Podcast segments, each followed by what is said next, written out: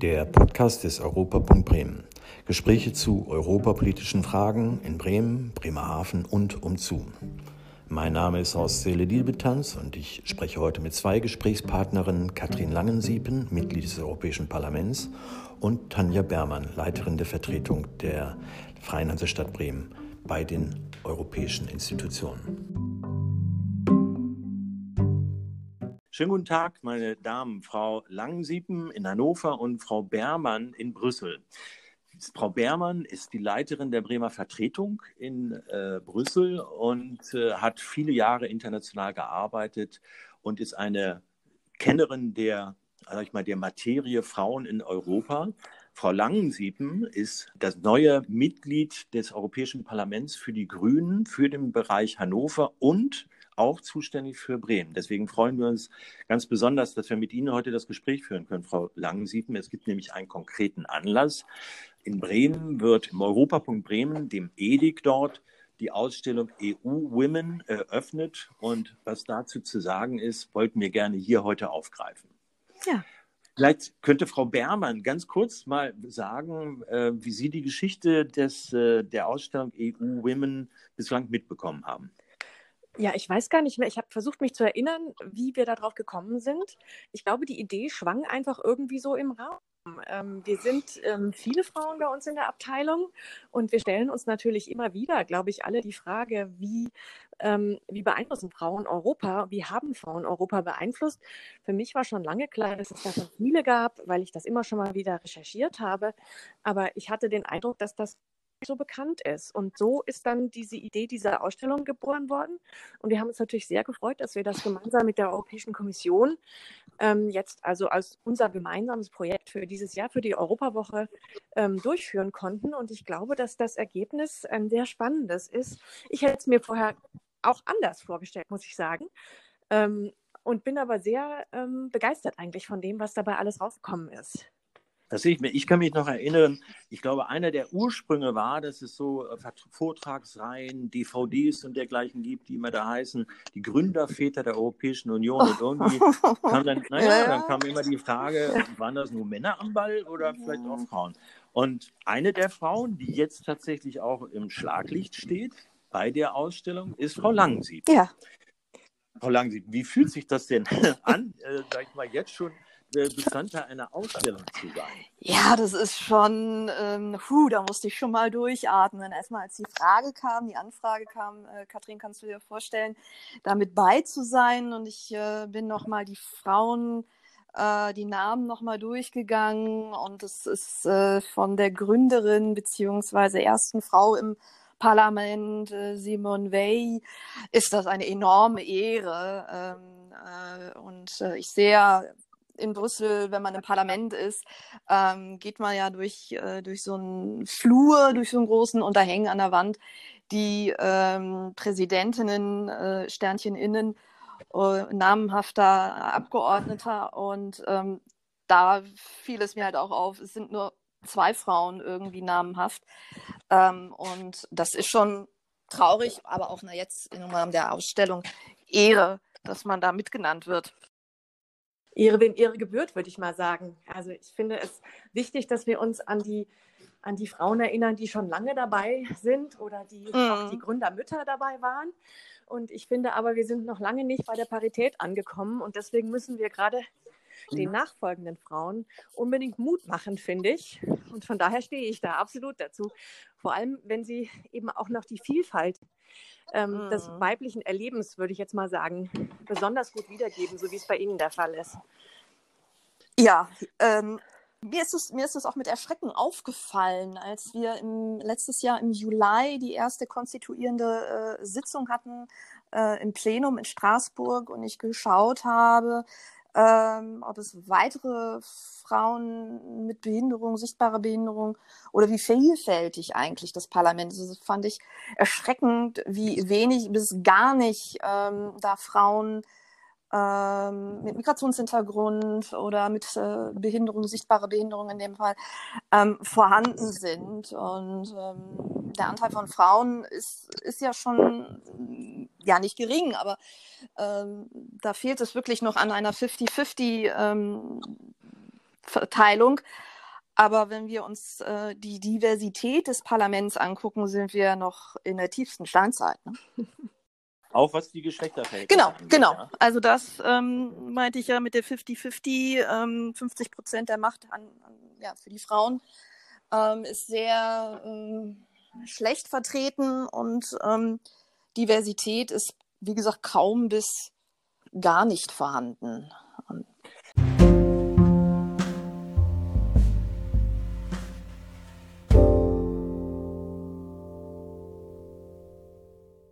Wir arbeiten in Bremen ja auch immer in, den, in der Diskussion über, über die Entwicklung der Europäischen Union, welche Rolle Bremen da auch vielleicht manchmal so eine ganz kleine Rolle wenigstens, aber immerhin eine Rolle gespielt hat. Und da kommt man immer auf einen Punkt, dass vor 41 Jahren der Europäische Rat in Bremen stattfand. Und da gibt es so ein historisches Foto in der oberen Rathaushalle. Sie kennen dieses alte, über 600 Jahre schöne alte Rathaus, wo dann wirklich ausschließlich Männer aufgenommen sind, Ja. nämlich die ganzen Staatschefs. Und wenn man das aus heutiger Sicht betrachtet, selbst wenn man jetzt mit so Geschlechterverhältnisdiskussionen nicht so tief befasst ist, dass man wirklich sagt, komisch, das gibt's doch gar nicht. Das ist noch gar nicht so lange her. Und da ist nicht eine einzige Frau.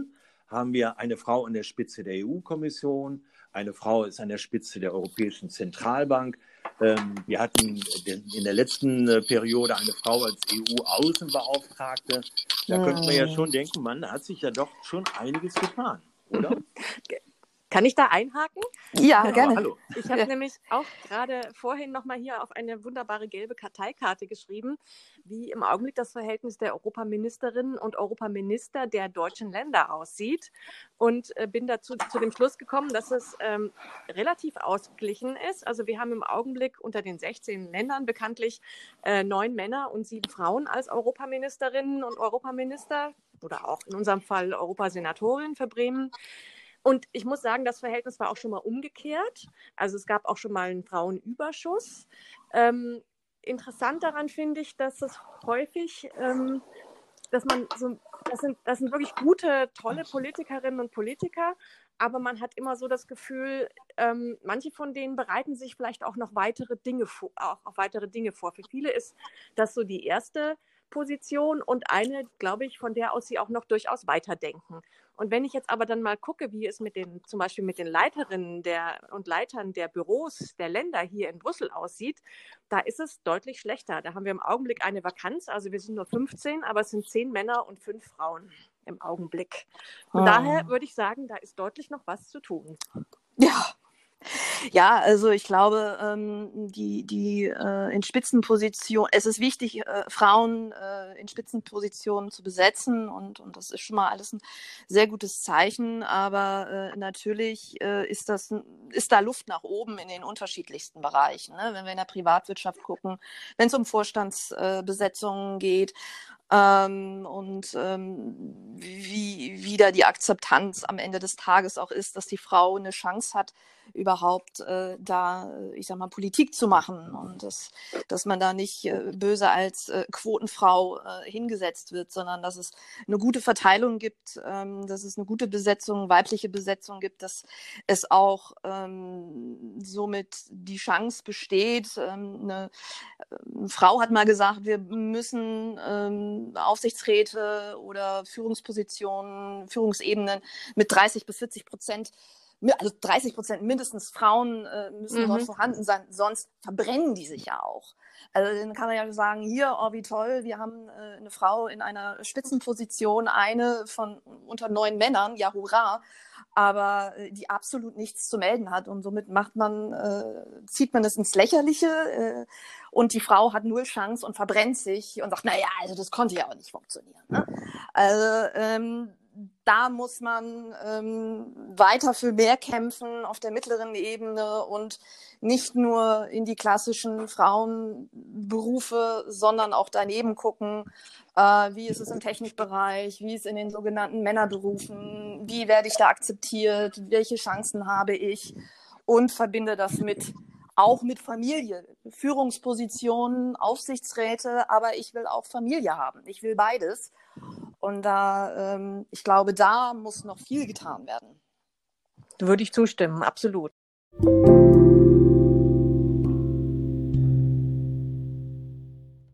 Was ich ganz spannend finde, Sie sprechen da jetzt wirklich über die ganz konkrete Verteilung von Positionen, Machtpositionen auch, was ganz wichtig ist.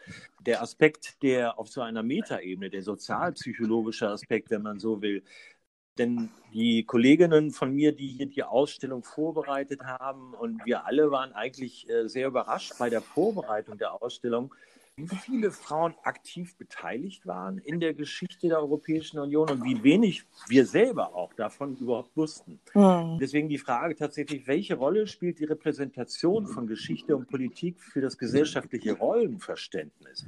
Also insbesondere das Selbstverständnis von Mädchen, jungen Frauen heutzutage, ihre Rolle in der Gesellschaft zu finden. Mhm. Ja, ich glaube, man ähm, ist schon der Meinung, also wenn man junge Frauen fragt, ähm, da ist, glaube ich, schon die Meinung, naja, wir haben ja alles erreicht. Ich kann ja dies, das, das und das. Ich kann wählen, ich äh, darf meinen Job frei wählen, mein Mann muss mich nicht mehr freigeben, der muss nicht mehr seine Erlaubnis erteilen. Das ist ja alles in den 70ern noch so gewesen. Also meine Mutter musste sich noch rechtfertigen, ähm, als sie eine Waschmaschine gekauft hat. Weiß ihr Mann das denn auch? ähm, ja, so, ne, völlige Fassungslosigkeit, so bei solchen Käufen. Ähm, und wenn man dann in die äh, Autowerkstatt fuhr äh, und die Frau daneben stand und ihr Auto in die Werkstatt brachte, ja, wurde sie komisch angeguckt. Das scheint für uns heute alles tiefstes Mittelalter. Aber spannend wird's doch, wenn es darum geht, ähm, wie verbinde ich Familie und Karriere.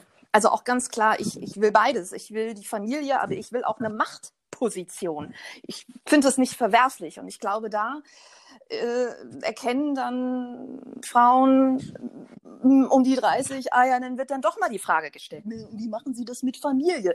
Wird einem Mann nicht gestellt ähm, oder selten gestellt, weil man davon ausgeht, dass. Ähm, das, das ist, ich glaube, da wird es dann nochmal deutlich, ah, so weit sind wir dann doch noch nicht. Ja. Ähm, auch die Quotenfrage, die immer wieder kommt. Ich bin eine große Freundin der Quote. Ähm, ich hätte, glaube ich, über die Frauenquote äh, wäre ich nie in den Stadtrat gekommen. Als komplettes Neumitglied damals 2011. Also es, ich habe dieser Quote auch viel zu verdanken. Das war eine Unterstützung, aber machen musst du natürlich immer selber. Ne? Also wenn du, wenn du es nicht kannst, kannst du es nicht. So, wenn, ja. dann merkst du, ich scheitere hier in der Position, dann scheitere ich. Aber es, es muss äh, Mittel und Wege geben, dass man sagt, so, hier ist der Platz frei für Frauen und dass es vielen Männern nicht passt. Ja, das ist eine Abgabe von Macht. Äh, ja, das ist, das finden manche Jungs doof. Das ist so. Naja, die Frauenquote ist halt einfach auch äh, eine Art, eine Suche anders zu gestalten. Ne? Oder die, die, ja. der Zwang, eine ja. Suche anders zu gestalten und auch mal woanders hinzugucken. Es gibt ja diesen, Sprung, diesen Spruch, die Thomasse stellen immer nur Thomasse ein. Ne?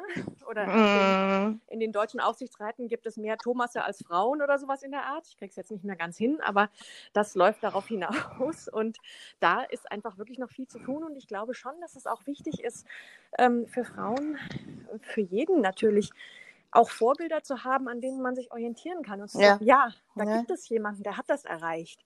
Also ich habe mir wirklich im Laufe meines Lebens so eine richtige Sammlung angelegt mit Fotos von Frauen, die ich bewundere. Das fängt bei Christine de Pisan an und geht über Eleanor Roosevelt bis hin zu ja. Ursula Hirsch dann eben. Einfach ja. Leute, von denen ich finde, die haben, oder Frauen, von denen ich finde, die haben äh, ein Leben gelebt, was ich als lebenswert ansehe.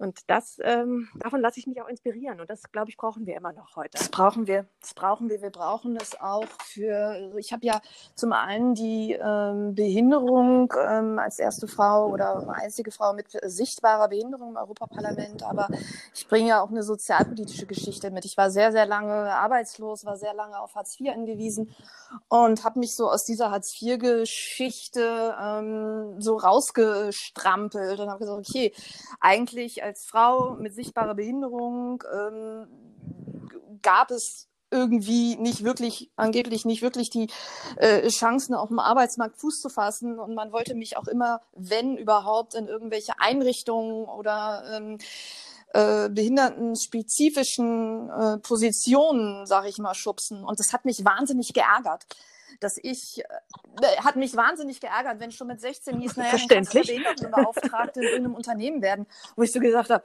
äh, hat mal jemand gefragt, ob ich das überhaupt will? Ähm, und ähm, naja, und dann gehst du ja, kannst ja auch in irgendeine Einrichtung gehen, sage ich, na hurra, also ich habe ja auch irgendwie mal was gelernt und ich, ich auch nachher, ich kann die Sprachen, ich war im Ausland, habe ja auch gezeigt, dass ich irgendwie eine gewisse Vielfalt mitbringe und dann, äh, ja, nö, eigentlich eher nicht ähm, ja. war ich ähm, kurze Zeit im Callcenter angestellt, über die, über die Zeitarbeit, 5 Euro netto die Stunde. Das war dann so das Tiefste. Also es ging mir nicht darum, dass ich nicht, nicht hart arbeiten kann, aber da habe ich so gedacht, ey, und verdammte Axt, es muss doch was anderes geben, ähm, als ein Headset gerade äh, halten zu können. Wer das gerne für sich machen möchte, sage ich immer, ähm, überhaupt keine Frage, aber es war für mich echt nicht mein Weg mit 27. Und da habe ich gedacht, äh, Katrin, wenn du jetzt nicht einen Popo hochkriegst und irgendwie anfängst zu strampeln, äh, es wird für dich keiner machen. Und dann bin ich so in Kampfmodus geraten und ähm, habe mich politisch engagiert und ähm, auch immer sozialpolitisch feministisch, äh, wenn es um Menschenrechtsfragen ging. Und ja, jetzt ist man im Europaparlament. Ne?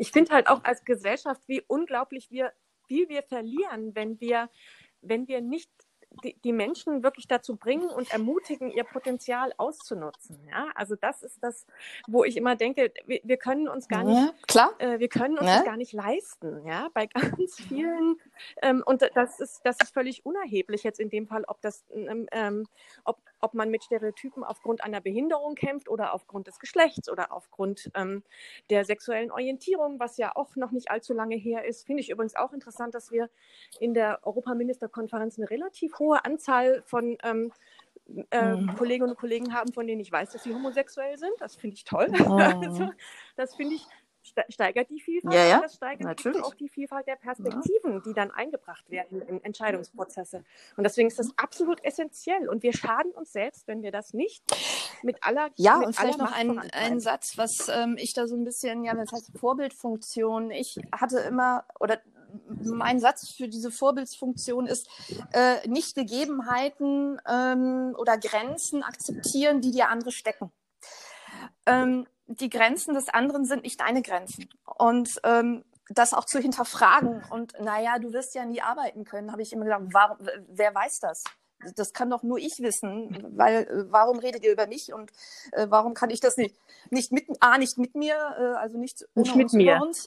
Ja. Ähm, und dass Leute, äh, die sehen einen und wissen ganz klar, mhm. naja, Migrationshintergrund, ach ja, eine Frau, die kriegt ja eh Kinder, äh, Menschen mit Behinderung, naja, die sind eh immer krank, also tak, tak, tak, tak. Und dass man diese Schubladen und Grenzen nicht akzeptiert. Ich habe mich schlicht geweigert, das so hinzunehmen und sagte, es gibt bestimmt auch noch andere Wege. Und das ist auch immer so ein bisschen meine Botschaft. Ich sage, nimm es nicht hin, nur weil die das andere erzählen. Das ist hart und ähm, das ist nicht jedem vielleicht möglich, aber ähm, mal anfangen im Kopf zu überlegen und sagen, ey, ich bin auch nicht alleine. Ne? Mhm. Ich glaube, jede der Frauen, die wir in der Ausstellung präsentieren, hat, zeichnet das vielleicht gerade aus, dass sie ähm, genau diese mhm. Stereotypen für sich selber nicht akzeptiert haben und aus diesen Stereotypen ausgebrochen sind. Und das, ja. finde ich, ist, macht die Ausstellung einfach relevant für alle. Nicht nur für Frauen zur Vorbildsuche, sondern eigentlich für alle Menschen. Was mich interessieren würde, jetzt können Sie ja leider die Ausstellung direkt nicht mitsehen, die wir ja gerade eröffnen, aber wir haben versucht, Ihnen so ein bisschen das Material zuzuschicken und zu sehen, an, anhand welcher Biografien das ganze Thema aufgezogen wird. Und äh, haben Sie, wenn Sie so die ganzen verschiedenen Namen sehen, eine Frau, wo Sie sagen würden, das ist so Ihre Lieblingsfrau oder Ihre Lieblingspionierin, die Sie in der Ausstellung wiederfinden? Und wenn ja, aus welchem Grund? Soll ich anfangen oder? Ah, äh, also besonders ja, hm? faszinierend ähm, fand ich Simone ähm, Weil ähm, wenn man da schaut, ähm, Auschwitz und Bergen-Belsen Überlebende und ähm, die, wenn ich das richtig in Erinnerung hatte, äh, schon Mitte der 50er äh, Richterin war. Ähm, das fand ich schon heftig. Innerhalb von zehn Jahren, ähm, man wird aus dem Lager befreit und äh, ist dann innerhalb von zehn Jahren schon so weit. Ähm, was für eine Stärke muss dahinter stehen? Einmal äh, hat dann auch noch mal ganz nebenbei äh, hat auch noch ja, ein paar Kinder bekommen ja mit Familie und die ist auch sehr sehr glaub, alt geworden Jungs oder so 2017 ja. meines Wissens ja genau 2017 ist sie gestorben ähm, also das fand ich schon, ähm, also die Biografien äh, der Frauen, die die ersten im Europaparlament waren, ähm, das fand ich schon, fand ich schon sehr inspirierend und äh, möchte mir nicht vorstellen, wie hart das war, da sich als Frau äh, durchzusetzen. Ähm, das ist eine, eine Person. Und ähm, die Kollegin Samira Raffaela fand ich auch, ähm, oder finde ich auch interessant. Die ist ja mit mir, ähm, sie ist in, in der Renew Group und ähm, ist, steht ja auch für Feminismus und, und Diversität, ähm, auch einer Sichtbarkeit als, als POC. Also, und das ist dann eine ganz andere Generation. Und das fand ich auch an dieser Ausstellung oder finde ich an dieser Ausstellung auch so toll. Es ist eine Mischung äh, von Frauen heute unterschiedlichster Herkünfte, politischer Einstellungen, politischer Parteien, ähm, Familien, Parteifamilien und auch die äh, Gründerinnen. Und das hat mir an dieser Ausstellung unheimlich gut, gut gefallen.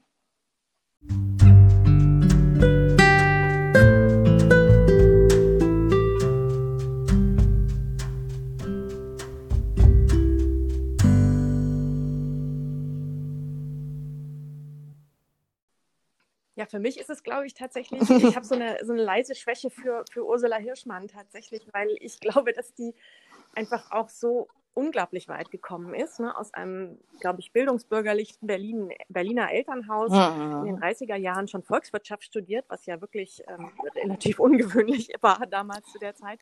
Dann ähm, äh, schon mal gleich äh, sich selber den Migrationshintergrund beschafft, mehr oder weniger freiwillig, muss man mal sagen. Ähm, mit einem Italiener verheiratet, drei Töchter bekommen, dann hinterher, als sie dann verwitwet, also dessen Witwe wurde, hinterher hat sie dann ja eben auch nochmal geheiratet, nochmal drei Töchter bekommen, gleichzeitig eben dann auch wirklich ähm, aktiv in der politischen Arbeit in einer Zeit, wo es mm. lebensgefährlich war, denn sie war ja Jüdin. Also das war wirklich äh, nochmal eine ganz andere Nummer und habe dann eben einfach auch diesen, ja, da ist auch was Abenteuerliches ja, ja, dabei, ja. dieses äh, Manifest von Ventotene dann zum Beispiel im, im Bauch eines gebratenen Huhns äh, von der Insel Ventotene aufs Festland zu schaffen, das muss man sich auch mal überlegen. Finde ich einfach toll und die hat einfach ihr ganzes Leben lang ähm, für diese Ideale gelebt und hat sich nicht abbringen lassen von dem, was ihr an Hindernissen oh. ähm, in den Weg gelegt wurde und auch an Tragödien natürlich. Ne? Also das finde ich einfach sagenhaft. Aber ich ja, finde eigentlich ja, alle toll. Ja. Ich finde auch Helena Dalli toll, ähm, wie die sich durchsetzt und was die macht. Also ja, es gibt eigentlich keine Frau, die ich nicht toll finde. Ist, also wer jetzt noch nicht Interesse hat, äh, sich die Ausstellung anzugucken, äh, dem ist eigentlich auch nicht zu helfen. ähm, die äh, ja, sind ja jetzt glück möglicherweise in einer Phase, wo wir vielleicht auch wieder so ein ganz bisschen vorsichtig den Europapunkt öffnen können und würden uns freuen, da tatsächlich auch viele Besucher zu begrüßen. Und sobald das möglich ist, wäre es natürlich auch klasse, wenn Frau Langensiepen, wenn Sie nach Bremen kommen, dass wir ja, das auf die Beine gerne. stellen total gerne. Das ist ja nur ein Auftakt, es geht ja weiter. Also. Es ist ein Auftakt, es geht weiter und ich finde, dafür ist es auch ein ganz tolles Zeichen, diese Ausstellung. Und möchte an der Stelle jetzt Ihnen beiden erstmal ganz herzlich danken, dass wir uns da kurz etwas austauschen konnten. Die Ausstellung ist eine Wanderausstellung. Mm. Das, sie wird auch an verschiedenen weiteren Orten dann zu sehen sein. Und auch darauf freuen wir uns, den Austausch dann mit den anderen Trägern, wie die Ausstellung dort ankommt. Ich habe auch schon überlegt, ob nicht jeder Träger dann einfach ähm, zur Bedingung äh, von uns vorgeknallt bekommt, dass er die Ausstellung oh. um mindestens eine Frau erweitert. Ja. Witzige Idee, ja, sehr schön. Ja, ein bisschen. Super. Ja, aber man findet ja, ja, immer keine Frauen, ne? Das ist ja immer das Argument so, ah, wir haben ja aber leider nicht gefunden. Doch, doch, wir sind da. Es gibt sie. Ja. Sie sind da. Wir sind da. Prima. Genau. Ganz herzlichen Dank an Sie beide und äh, ich wünsche Ihnen noch einen schönen Tag. Tschüss. Danke. Tschüss. Ebenso.